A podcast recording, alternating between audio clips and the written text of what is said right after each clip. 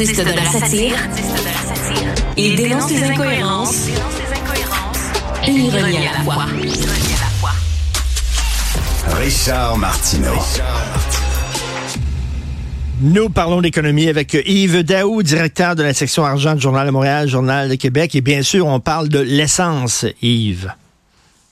Richard, je ne sais pas qu'est-ce qui se passe, mais tous les ministres de l'industrie à travers le monde ont pris la défense des consommateurs. Écoute, c'est un virage incroyable. D'abord, rappelle-toi, le ministre Bruno Le Maire, qui est le ministre de l'Industrie en France, quand il était sorti sur la question de l'inflation alimentaire, puis avait dit là clairement aux gens là, puis euh, je, te donne la citation, il ne faut pas se moquer du monde. Et là, quelques mois après, le ministre Philippe euh, François Champagne, François Philippe Champagne avait dit si les PDG des grands magasins d'épicerie ne rendent pas vos produits d'épicerie plus abordables, nous allons le faire à leur place.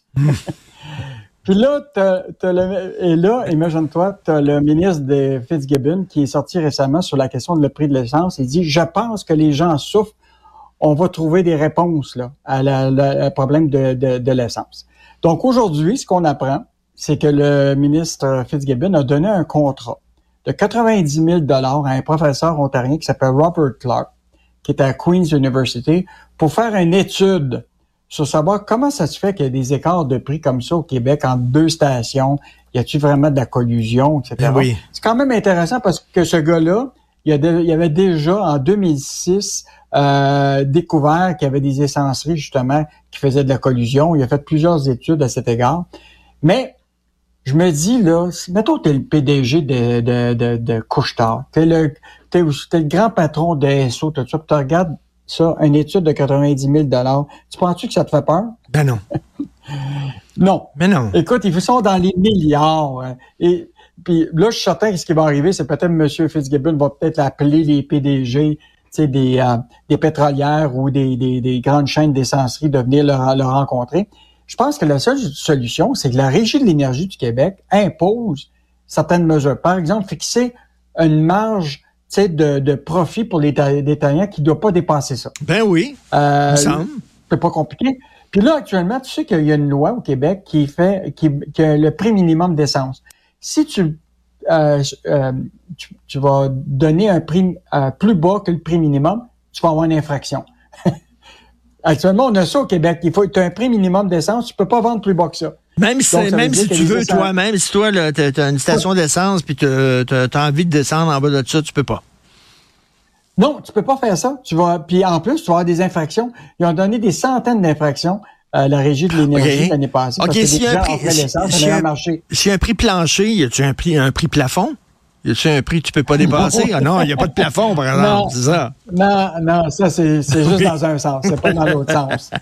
Euh, écoute, mais, euh, mais, mais, je pense que c'est ça. Je pense que c'est intéressant de voir ce virage-là des ministres de l'Industrie qui, normalement, ben sont là pour défendre le secteur industriel puis les industries, ont pris du côté des consommateurs, Probablement qu'il y, a une espèce de mouvement euh, populiste qui, les, euh, les pousse ben, à faire ça. Exactement. Ils ont peur que les gens débarquent et se mettent à manifester, surtout en France, parce qu'en France, ils niaisent pas. Ils sont pas moutons comme nous autres. Là. En France, tu augmentes trop les, les, taxes et les impôts, les gens descendent dans la rue.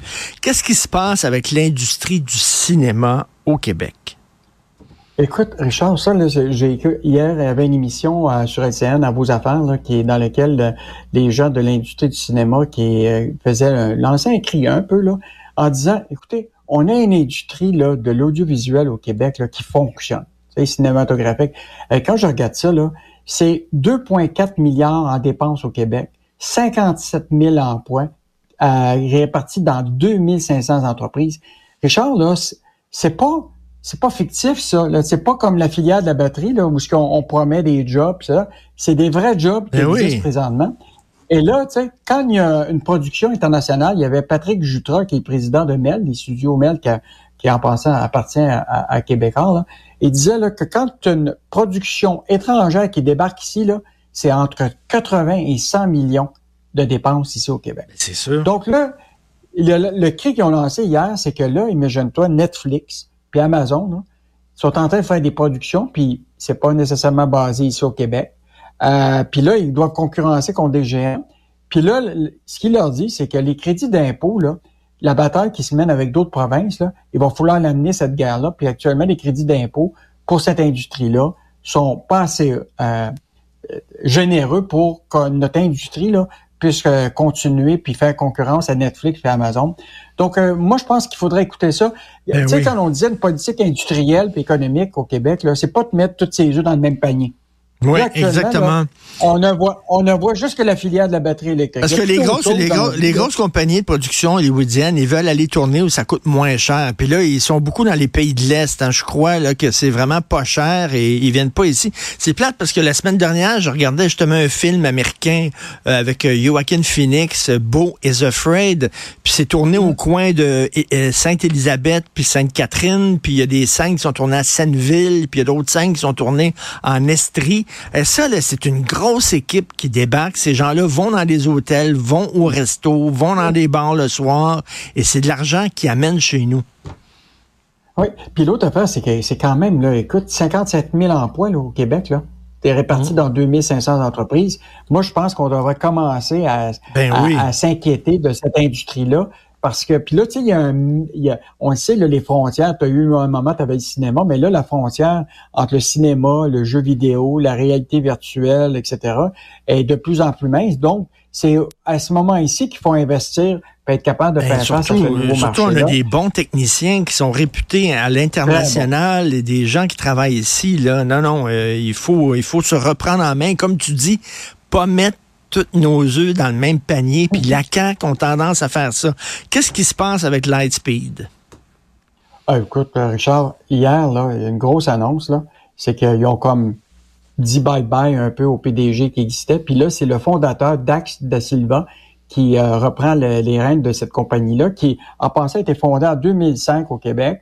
Euh, c'est eux autres qui fournissent toutes les solutions de paiement, euh, tu sais, pour les petits commerçants, tout ça. Et moi, ce qui m'inquiète là-dedans, Richard, c'est que Québec a misé 35 millions dans cette compagnie-là.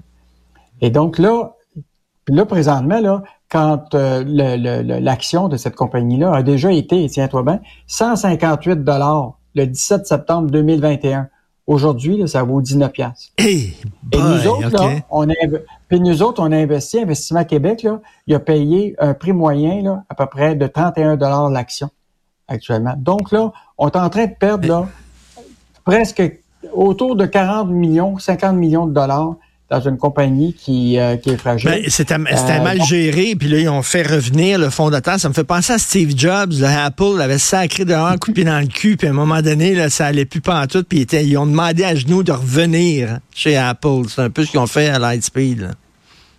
Ben là, ce que je vois, c'est que évidemment, tu sais, as une partie des, des fois que c'était c'est une bulle là, qui s'est partie, Mhm. puis que là, on veut, euh, on se met à, à investir là-dedans. Mais je pense que là, il va falloir suivre ce- cette compagnie-là puis s'assurer que le Québec paye pas trop euh, d'argent.